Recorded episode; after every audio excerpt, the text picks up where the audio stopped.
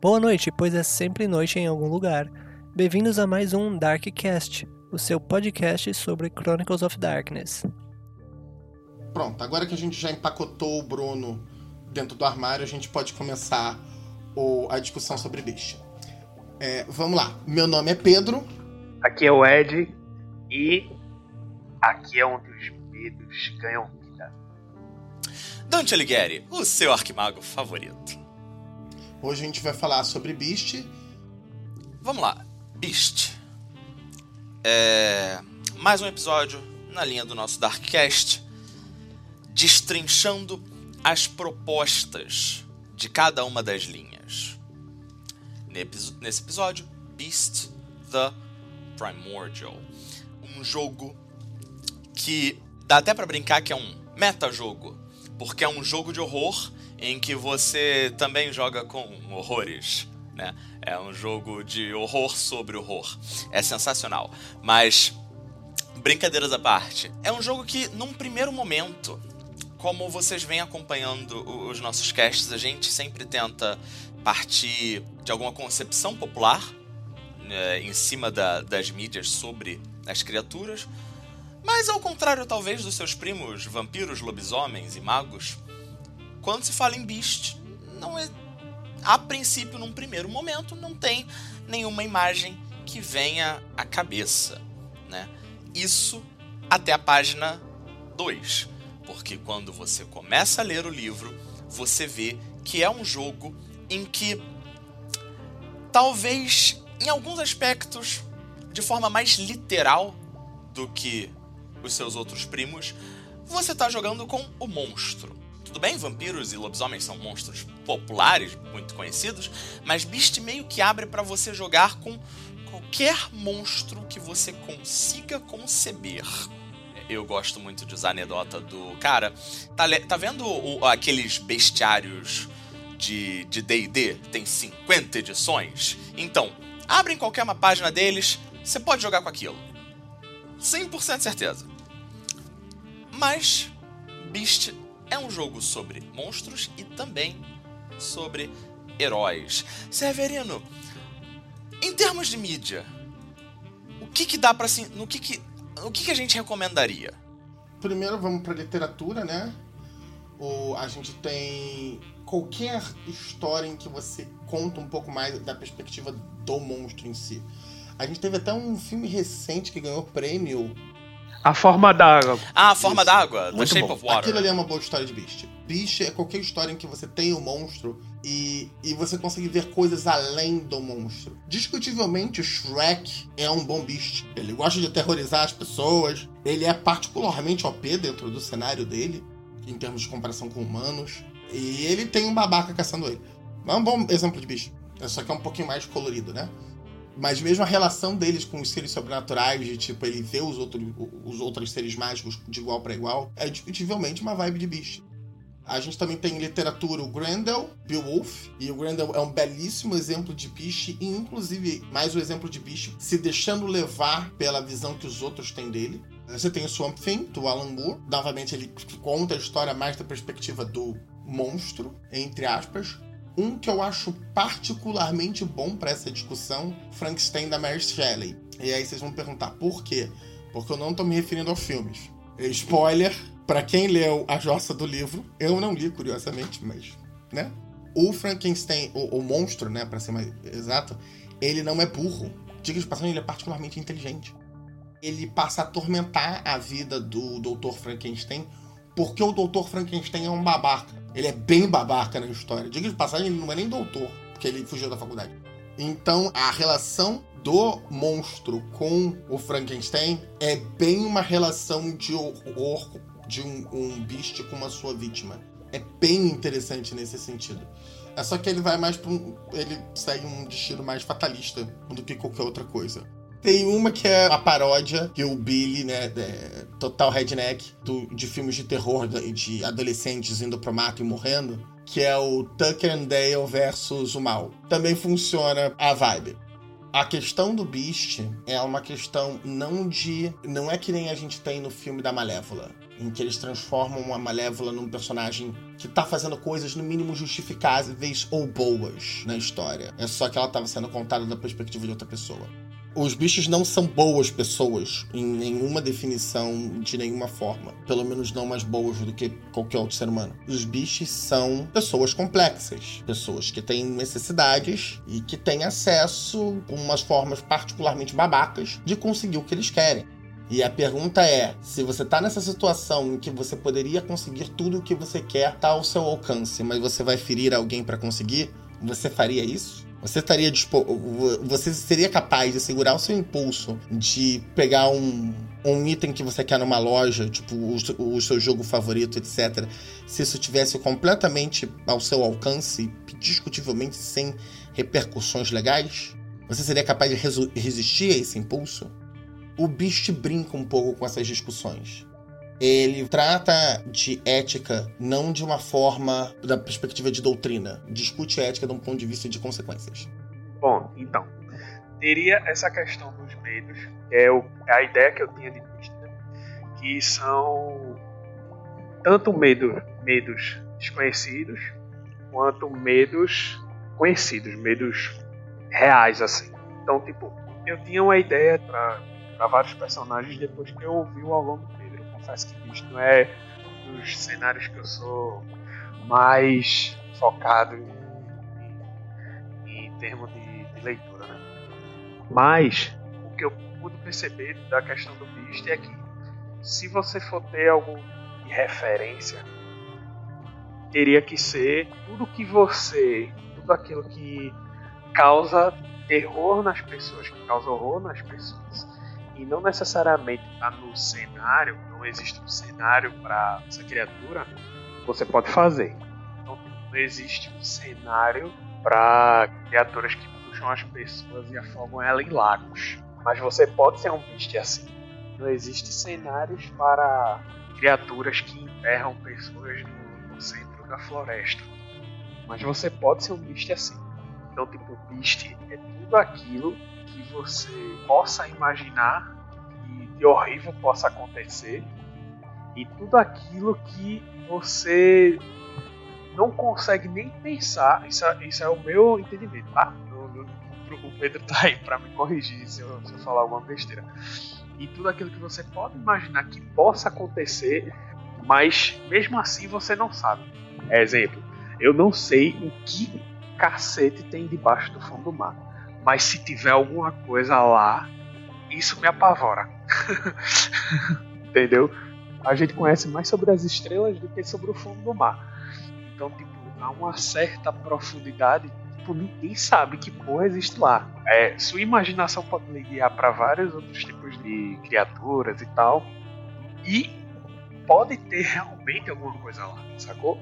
Essa é a questão dos bichos. Que é uma coisa que eu não pude me aprofundar muito no, nas outras mídias que eu fiz. A questão dos bichos é o medo. E não só o medo de indivíduo, de uma pessoa. É o medo de um ponto de vista metafísico. O que, que é o medo para o ser humano num cenário onde você tem criaturas xamânicas representando cada conceito e cada objeto que existe que teve impacto no mundo? Onde existem fantasmas, onde existem demônios. O que é o medo, que é discutivelmente um dos grandes motrizes da vida, em termos de motivos para fazer algo. O que é o medo no mundo onde o sobrenatural existe? E eles solucionam é, essa pergunta com o sonho primordial.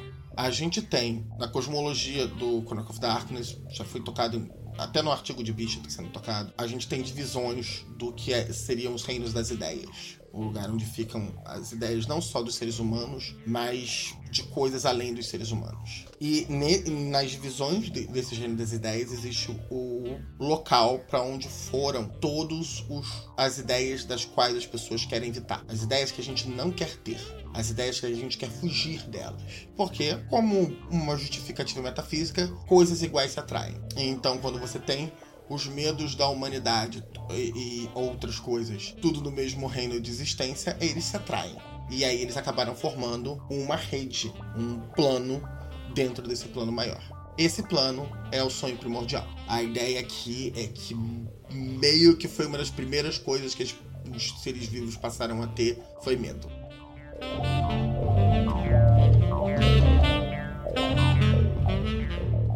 E aí vem a questão dos beasts com o conhecimento. Você tem primeiro a questão de que a cada local em que alguém é traumatizado, em que alguém passa por um medo terrível, esse local ganha representatividade no Primordial Dream. Então, todo, toda vez que um Nosferato usa pesadelo de forma. tem um sucesso excepcional usando pesadelo, a disciplina, ele essencialmente está criando uma impressão no sonho primordial. Ele está criando algo lá que pode ser explorado, pode ser utilizado e não está sendo utilizado pelo Nosferatu. Isso é verdade para todos os seres sobrenaturais, porque no Chronicle of Darkness, interação com o sobrenatural causa trauma em humanos. É um tipo de breaking point. É uma das coisas às quais os seres humanos temem. E aí a gente pode discutir se é a maldição da quiescência dos magos, se é o aluamento lobisomem, não importa a origem. O fato é, isso está causando uma impressão na mente desses humanos, e essas impressões no reino das ideias se aglomeraram num pequeno pocket.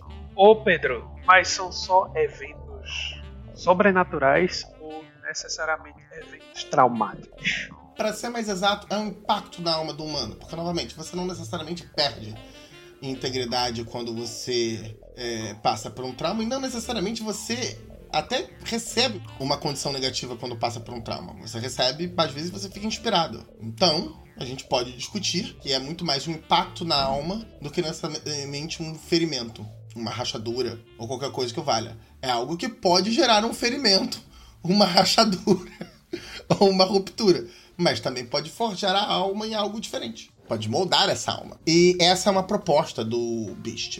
Entendi. Então, tipo, só para contextualizar aqui digamos que possa existir um beast. Traumáticos. É só que a maioria dos eventos sobrenaturais, quando aplicados a humanos, também são traumáticos. Que ele seja em si o medo de um atentado terrorista e ele possa ter nascido depois do 11 de setembro.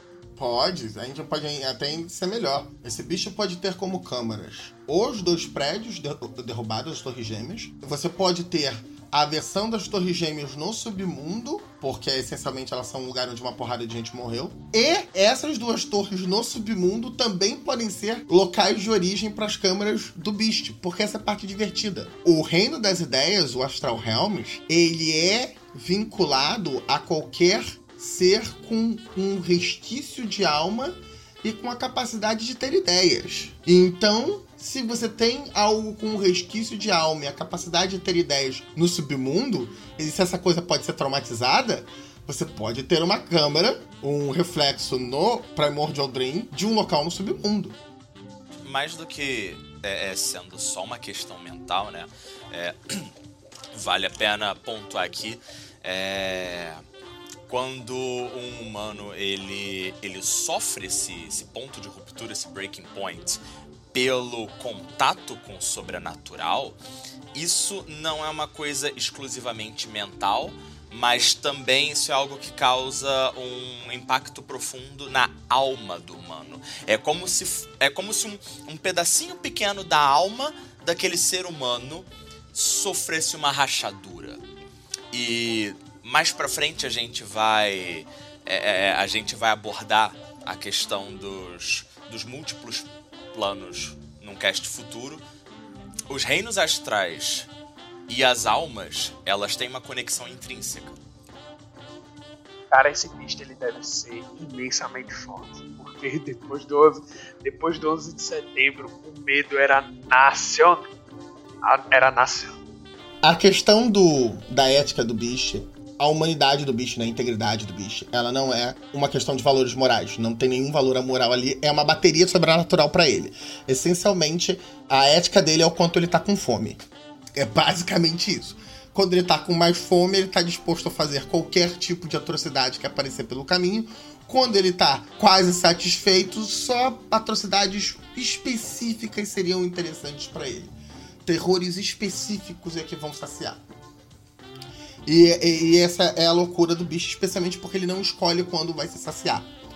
A qualquer momento que um, um bicho passa por um, um, local, uma pessoa que está passando por, por um trauma, por um medo, o horror suga essa ressonância e ele se alimenta. E aí é que é a loucura do bicho. Cada nível de saciedade impacta em como. nas competências do bicho e em como o bicho vê o mundo. Quando o bicho tá com mais fome, ele nunca consegue ficar quieto, ele nunca consegue sossegar, ele nunca consegue se acalmar, porque o tempo todo ele ouve o horror dele no ouvido dele. O, o medo primordial que esse bicho representa, ele habita essas câmeras no, no Primordial Dream. Só que o, a ligação do bicho com esse horror é permanente. Mesmo ele estando em dois planos diferentes, porque esse horror é a alma do bicho. Então ele ouve os ruídos, uh, os grunhidos, os urros de fome desse monstro. Então ele nunca tá, quando ele tá com fome, ele nunca tá, nunca pode se deixar relaxar.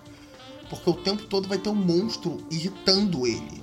A ponto de que ele também tem dificuldade de gastar força de vontade para qualquer coisa que não seja as vontades desse monstro. Em compensação, esse monstro também cede mais as suas competências para ele nesse momento.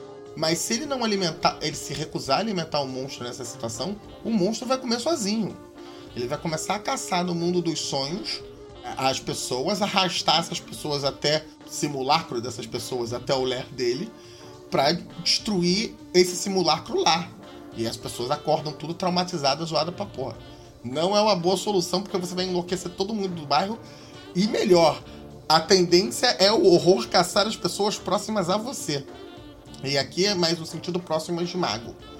Então não é que ela vai caçar o, o seu vizinho, ela vai caçar o o, a alma do seu melhor amigo. Ela vai, é, vai caçar o simulacro da sua namorada, da sua mãe. E, e essa vibe é bem, é bem zoada. Eu odeio ter que fazer esse papel, mas, como bom pérjuro que sou, claramente Beast, até agora, com o que foi descrito, é um jogo com um potencial perigosíssimo em mesa. Porque, realmente, Beast tá, tá discutindo questões aí, vai, vai tratar de amoralidade, né? É, vai estar tá ali brincando justamente na, na linha entre o, o ser babaca de graça ou ser babaca com uma desculpa. Como tornar esse, esse jogo, é, ou, ou como garantir que esse jogo não vai deixar um gosto muito azedo nas bocas dos jogadores, porque é, eu tenho certeza de que todos nós aqui já tivemos experiências com, com, com jogadores e narradores se valendo de ah, porque o meu personagem é mal. Então, pelo meu personagem ser mal, ele vai fazer essa essa e essa atrocidade aqui e acabar batendo em uma série de problemas pessoais dos jogadores, né? É, então, como, como que você pode ajudar os nossos ouvintes nesse sentido? Tem duas soluções em Beast. A primeira é que nenhum jogador é uma vítima em Beast. Porque, por exemplo, em Vampiro. Vampiro, você tem recursos que vale a pena você drenar do seu colega desde as influências sociais que ele tem, etc., até o sangue dele cometer jabilhi. Ou mesmo para membros da sua coterie. Em Beast isso não existe. Não existe absolutamente nada para um Beast que vale a pena tirar do colega. Você não é capaz de traumatizar um Beast para se alimentar. Em termos de recursos, a não ser coisas extremamente mundanas e pequenas, e aí a pergunta é por que você não tá pegando outra bola, por que você quer a bola do amigo? É, tipo, Biche, ele tira a concorrência entre os jogadores da mesa. Isso não é uma coisa que é um valor na mesa. A segunda coisa que é um elemento, que é o que eu estava falando anteriormente, é o que o Beast, como cada nível de sociedade tem consequências no personagem, desde dificultar a, o gasto de força de vontade, até remover potência sobrenatural de resistências contra influências, etc até mesmo às vezes tornar o Beast fazer o bicho perder os poderes dele por um tempo, o bicho é obrigado a gerenciar a saciedade dele. E essa gerência da saciedade envolve você não estar se alimentando o tempo todo. E como o bicho não pode escolher não se alimentar, envolve o bicho não estar causando traumas de propósito quando a fome dele tá ficando. quando a saciedade dele tá ficando mais cheia. Porque se ele continuar fazendo um trauma atrás do outro, tecnicamente o jogo não tem nada dizendo que você não pode fazer. Você não vai fazer um teste de humanidade cada vez que você causar um trauma nos aliados. O negócio é que cada vez que você causar um trauma nos aliados, você vai ganhar mais saciedade. E quando você completar a saciedade 10, você não tem mais poderes. E aí você depende desses aliados para te acordar. Porque o único jeito de entrar no Primordial Dream é praticamente usando um outro beast. Porque você agora não tem poderes sobrenaturais. Você não tem como entrar no Primordial Dream. Você não tem como ir na sua câmara para acordar você. Lembrando, quando mesmo que você pudesse ir para sua câmara, as câmaras dos bichos são que nem as câmaras dos monstros mitológicos. São aquelas câmaras escuras, com estalagmites e estalactites cortantes, com vapores vulcânicos, no fundo dos oceanos, com a, com a pressão da, da água e o frio das profundezas, tudo junto em cima de você. As câmaras do, dos bichos, por si só, são perigosas. E não me entenda mal, para um bicho não tem nenhum problema. Você é imune a todos os, os perigos da sua câmara e das câmaras dos seus aliados. Porém, você não tem nenhuma imunidade se você se o seu horror dormiu. Essencialmente, o bicho vai depender de outras pessoas quando ele estiver no momento mais vulnerável dele, ele querendo isso ou não.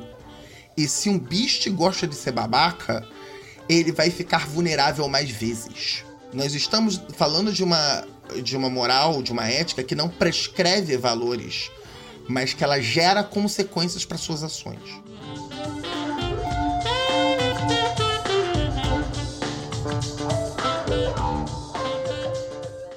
Não tem nada na minha ficha dizendo para eu não ser um babaca. Realmente não tem nada na sua ficha dizendo que você não é um babaca. Tem algo na mecânica do jogo dizendo: faz babaquice que eu quero ver porque que, que te acontece em 3 segundos. Faz.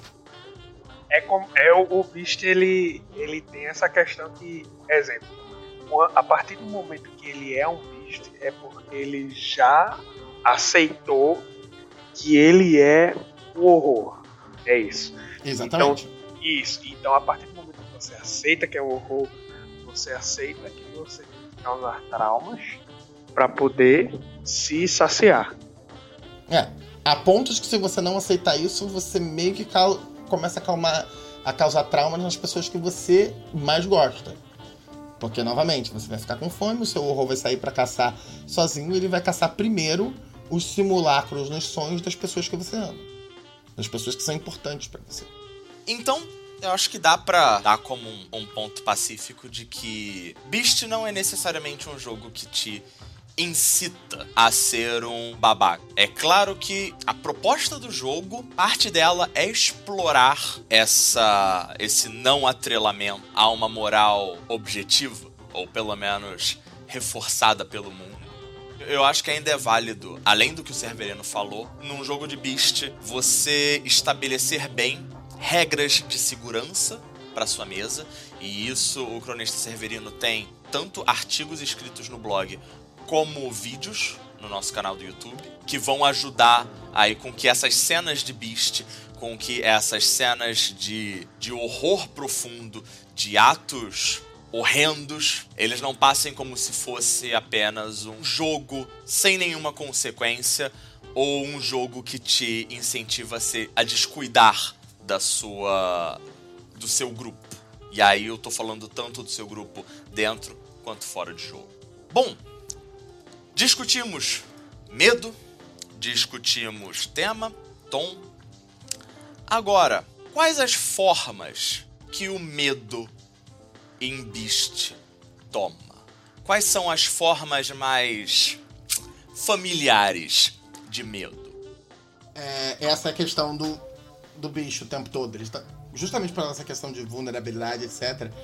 Ele lida com a questão das formas do medo como se fossem família. Então, os seres sobrenaturais. Os humanos que têm laço genético com ele de amizade são família. Os seres sobrenaturais que geram os medos dos quais ele se alimenta, ou os medos que dão boas câmaras para ele, são família. E os medos em si da humanidade também são família. E esses medos dividem os beasts em categorias. Você tem os Anakins, que são gigantes, são os é o medo do desespero. É a ideia de você lidar com um bicho tão grande que você diz assim, não, já acabou, GG. É basicamente o que o no Hobbit o que o Bilbo sente quando olha para os Morgos. Diz, ok, GG, eu morri. Morri, eu morri. Você tem o Eshmak, que são os, os medos, as coisas que habitam na escuridão. Os Makara, os medos é, das profundezas, as coisas que habitam as profundezas os Nantaro, por favor, ninguém fazendo piada com hamster japonês, que são o pesadelo da repulsa, da revulsão.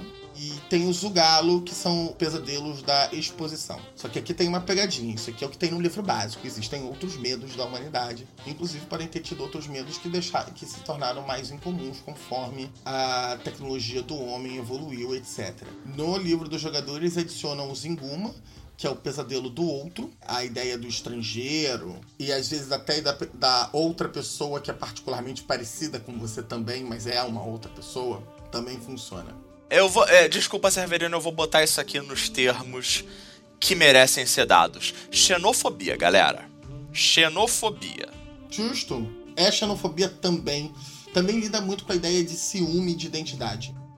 E por último, o Talassi, que é o medo do confinamento, o medo de estar preso e não ter como fugir. Cada uma dessas famílias tem birthrights, tem competências que são de. De nascença. É, de graça para elas, e algumas dessas competências são absurdas. Na verdade, todas elas são. É que algumas são um pouco mais chamativas. Por exemplo, os Anakin. Os Anakin, eles podem destruir qualquer parede. Uma vez por sessão, eles podem simplesmente dizer ah, tem essa barreira entre você e a coisa. Tá, não tem. Isso é papel para mim. Ah, mas é a parede do Fort Knox. Papel. Papelão. Se for um poder sobrenatural, você rola é, Clash of Wills. Choca as vontades. Só isso. E todos eles são assim. Todos eles são brutos desse nível. Normalmente, os horrores representam. Horrores, os bichos representam medos da humanidade. Eles têm esse peso quando você interage com eles. Cada um deles também tem atavismos, que são as competências geralmente associadas às formas do seu horror, é, associados a eles. Mas você pode pegar qualquer atavismo no jogo. A mesma coisa para características do seu ler. Também tem algumas características do ler que são associadas aos seus horrores, mas você pode pegar qualquer uma também. É bem interessante o quanto o jogo te deixa solto para você pegar o que você bem entender. Além das famílias, é, é, cada uma dessas famílias representam representam esses horrores que o Severino abordou. Os beasts, como dito anteriormente, eles se alimentam de, de horror. Existem horrores preferidos. Existem medos preferidos. E cada beast vai ter fome de. alguma coisa vai ser o seu. o seu prato favorito. São elas, Severino? São elas, é, Fome por Segredos, que vai tentar ensinar para pessoa os problemas da culpa e de estar tá guardando os segredos consigo, de obsessão. O, o, meu favorito, que é o Enablers, o Fome por Transgressão. Eu não sou um enforcado, eu sou o cara que faz a corda. E aí o esquema dele é mais discutir a questão de limites da pessoa, de tabus autoimpostos e às vezes até mesmo do valor desses tabus. As fomes do livro básico são os tiranos, que é a fome por poder, que é mais a vibe de ensinar a humildade para a pessoa, a ideia de que você sempre vai ter alguém mais forte que você. Os coletores, que é a ideia é a fome por acúmulo, e a ideia é ensinar o que você estaria disposto a abandonar para não morrer. Que talvez as coisas que você dá valor não tenham tão valor assim quando as coisas quando for realmente importante. Os predadores, que é a fome por presas, e a lição deles é bem literal, é tipo, aí você vai morrer um momento, cara. Curte a vida aí. Para de, de frescura aí, curte a vida. Aproveita o que você tem. O Nemesis, que é a ideia de punição, é fome por punição. É tipo, aqui se faz, aqui se paga. E, por último, mas não menos importante, o Ravagers, o Fome pela Ruína. Que é a ideia de que, tipo, desastres acontecem. Você não pode tentar se preparar para todas as opções de um desastre. Vai ter um momento que vai acontecer um desastre que vai ferrar a sua vida mas você também não pode ficar eternamente lamuriando o desastre ter acontecido. Você tem que seguir a sua vida em diante. E esse é um barato que é por isso que eu reforcei no, no início do, te, do da discussão a questão de que os bichos se alimentam de impactos na alma, de terrores, não necessariamente de rupturas ou de ferimentos nessa alma. Em teoria, os bichos podem usar essas lições como coisas menos negativas na vida das suas vítimas. Não entenda mal, em nenhum momento elas são exatamente positivas. Mas elas podem causar menos impactos negativos na vida é, dessas pessoas. E trazer alguma coisa ou outra benéfica. Ah, isso desculpa o que o bicho está fazendo? Não. O bicho está fazendo isso por motivos puramente mesquinhos, de prazer, de hedonismo, de é legal ter superpoderes. Agora, ele também, se ele não fizer isso, também vai causar dano. E ele pode escolher fazer isso da forma menos danosa possível. E isso é uma discussão no jogo, não só de um ponto de vista de moralidade, mas também de um ponto de vista prático. Porque essa preocupação com o como ele está se alimentando, o que tipo de impacto ele está gerando, etc., influencia diretamente na quantidade de dados rolados para fome. E aquele negócio, se você tiver com a fome com a saciedade baixa, você vai querer mais dados para se alimentar, mais dados para caralho. Se você tiver com a, fome, com a saciedade alta, talvez seja interessante você preparar o seu prato com mais cuidado.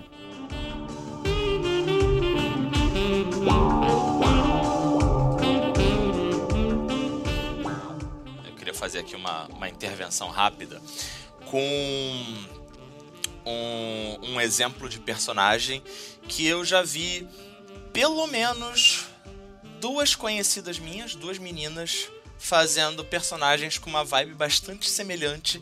Então, fica também a dica para os nossos ouvintes. Um personagem. Não sei se alguém aí já assistiu um filme chamado meninamá.com. Já, já, já, já assisti. É um filme meio antigo em que basicamente você tem uma garota e se finge de mais nova para enganar pedófilos online, atrair até a casa dela e aí lá ela imobiliza esses caras e começa a torturar eles. Isso é um beast sensacional. É basicamente você pega um, um, um as possibilidades de você de você ter um beast, ao invés de ir. Não vamos concordar que é um, é uma. É um personagem muito pobre. Um beast que tá ali só querendo curtir os poderes. Tipo, ok, beleza, tal. Você até joga algumas sessões com isso. Mas depois de um tempo, para onde esse personagem vai? De fato, né? O que, que você está querendo trabalhar com esse personagem?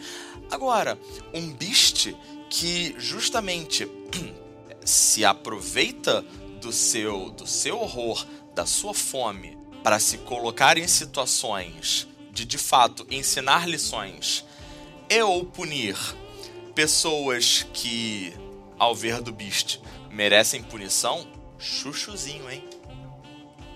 Ô Irã, ô Pedro, o, tu falou agora do meninamapa.com, eu pensei, cara, o Jigsaw. Olha, o Dixon é um caso bem mais complicado, meu. Porque assim, as pessoas que ele escolhe para colocar nos jogos, já teve gente filho da puta, já teve gente que, tipo, a, a punição e a, a, a proporção do que a pessoa fez pra punição tão bem dispares, hein? Assim... É, o. Assim, o Jigsaw eu acho que é válido como Beast, mas é um Beast que tá fazendo umas merda de um ponto de vista de sociedade. É por isso que ele tá, até atrai a quantidade de caçadores que ele atrai. De heróis, né, no é, caso. De, de heróis. Porque claramente, o, do jeito que os policiais que estão atrás dele são obcecados, aquilo, e, e, tipo, querem a fama de pegar do Jigsaw, aquilo ali é um bando de herói. O, o Jigsaw é um bom exemplo do que não fazer como Beast se você não quiser meio mundo atrás do seu rabo. Porque é, é, é, literalmente é por isso que o corpo dele é tão ferrado no, na história se você tá trazendo como bicho. É literalmente, não me entenda mal, ele tem uma condição lá permanente e tal. A gente pode trabalhar com isso. Mas ele fica ferrado toda vez que ele, te, que ele basicamente faz um dos planos dele. Realmente, Porque ele, realmente. Vai, ele coloca a pessoa, completa a sociedade, agora ele fica com a condição na, no, sem nenhuma competência sobrenatural. Fica aí um tempo na merda. Eu usei ele como exemplo porque, tipo, quando ele ligou essa essa questão de ah, vou fazer as pessoas darem valor às suas vidas lutando pela sobrevivência, se encaixa na, na, naquela família que o, que o Pedro falou. Não sei se se encaixa tão a, na essência assim.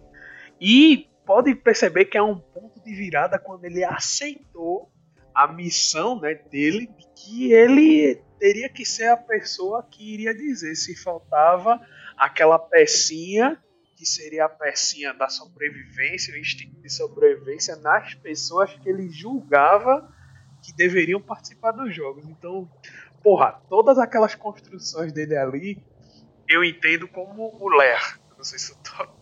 Sim. Então, caramba, Não, Total, Funciona. total. total. Funciona. Agora, é um bicho sendo extremamente burro com uma sociedade dele em termos de gerência. É um bicho cagando a sociedade dele.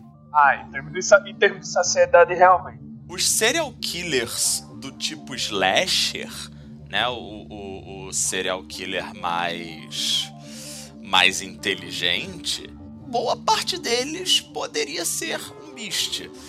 É, a, a pergunta que eu deixo aqui para os ouvintes é: você tem certeza de que os personagens que você quer basear o seu beast são serial killers?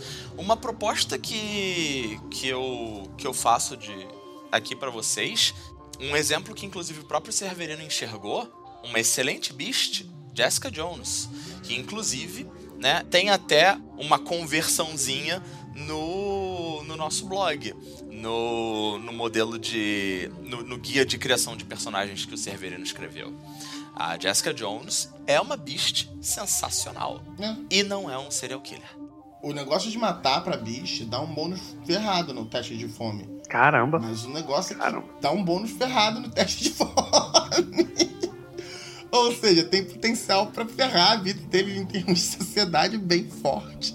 Bicho tem um, umas pega... Novamente, é uma moral consequencialista. Ela não é uma moral que tá prescrevendo valores. Ela é uma moral, que tá dizendo que vai ter consequências para suas ações. Por isso que eu não gosto tanto do, de serial killers, porque a maioria das histórias de serial killers que a gente tem são histórias sem consequência pros protagonistas, pros serial killers em si. São bem poucas as histórias que trabalham com consequências pro serial killer. Um exemplo de uma história que trabalha com consequências pro serial killer, que funcionaria muito bem como um Nemesis, é o Dexter. Sim, perfeito. E diga de passagem, ele mata, ele faz tudo. Só que o esquema do. O, o que funciona com o Dexter é não só ele precisa se alimentar, né, pra deixar quieto o passageiro do mal, mas ele não se alimenta uma pessoa atrás da outra. Ele se alimenta respeitando um tempo bem grande entre as pessoas. E quando ele acumula um determinado número de vítimas, ele começa a, atra- atrai- a atrair um pessoal particularmente obsessivo querendo o rabo dele. Que podem ser lidos ou como caçadores, se eles estão trabalhando em grupo e se apoiando mutuamente, ou como heróis, se eles estão trabalhando muito mais ao redor do ego dele, etc.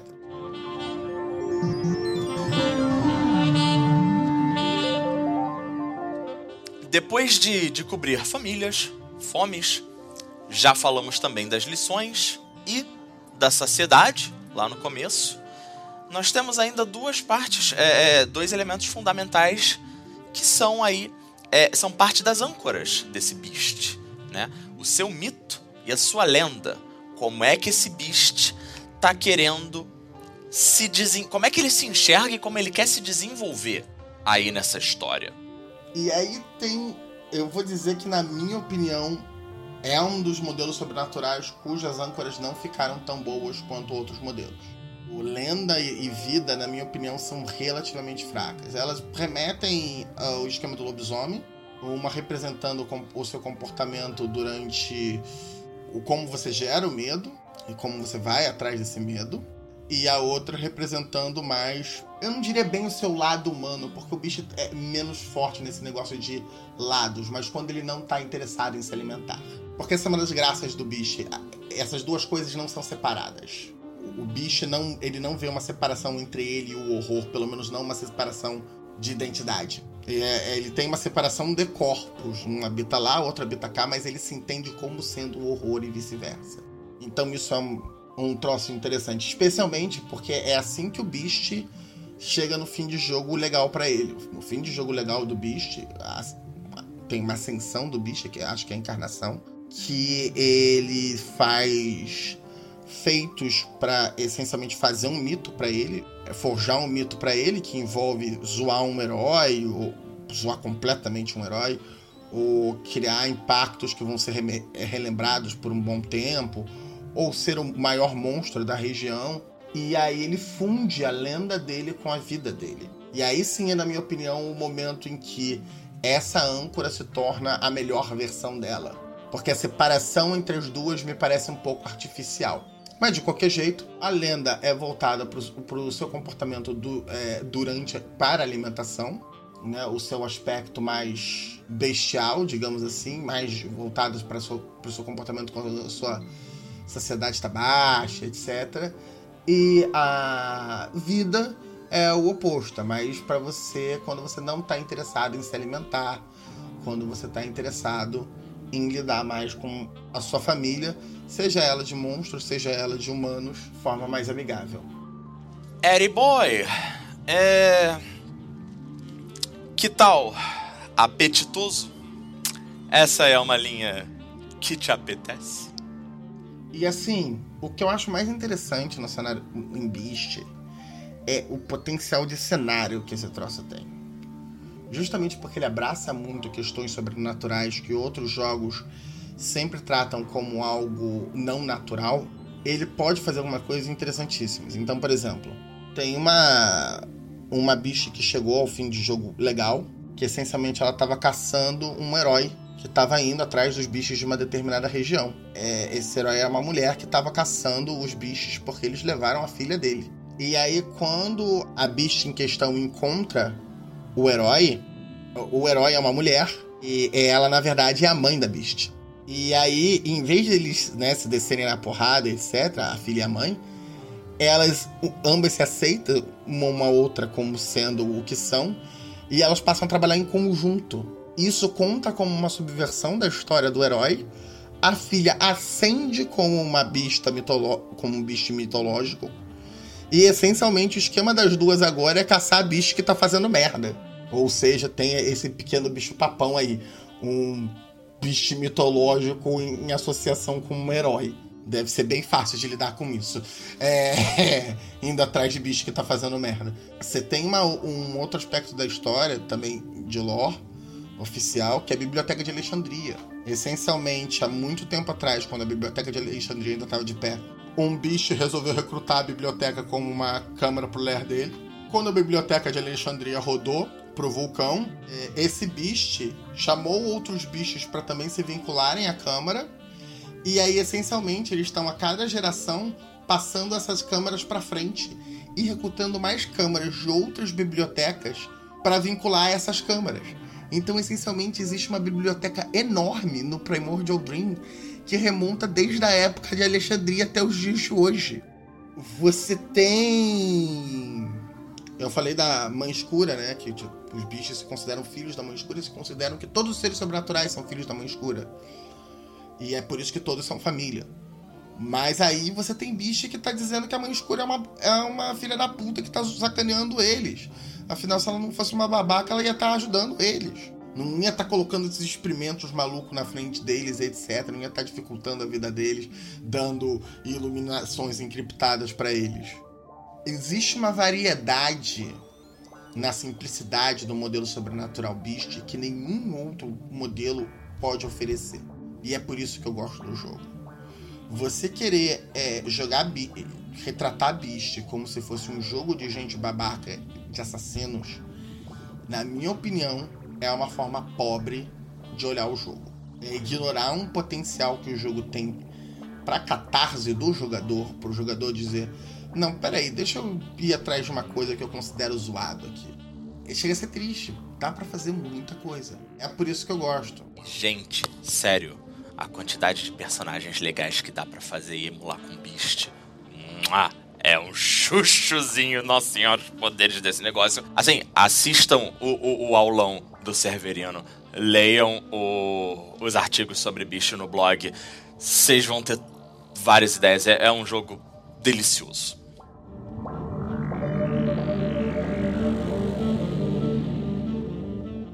mas como a gente não é bicho, a gente tem que soltar o Bruno para ele não se traumatizar muito dentro do armário. Então, aqui dando boa noite e boa sorte, é, Pedro. Dante Alighieri, seu arquimago favorito. Aqui é o Ed e boa noite para vocês aí. E não se esqueça do nosso blog, cronistasdastrevas.com.br, a nossa página no Facebook, Cronistas das Trevas, o nosso servidor no Discord e o nosso canal no YouTube.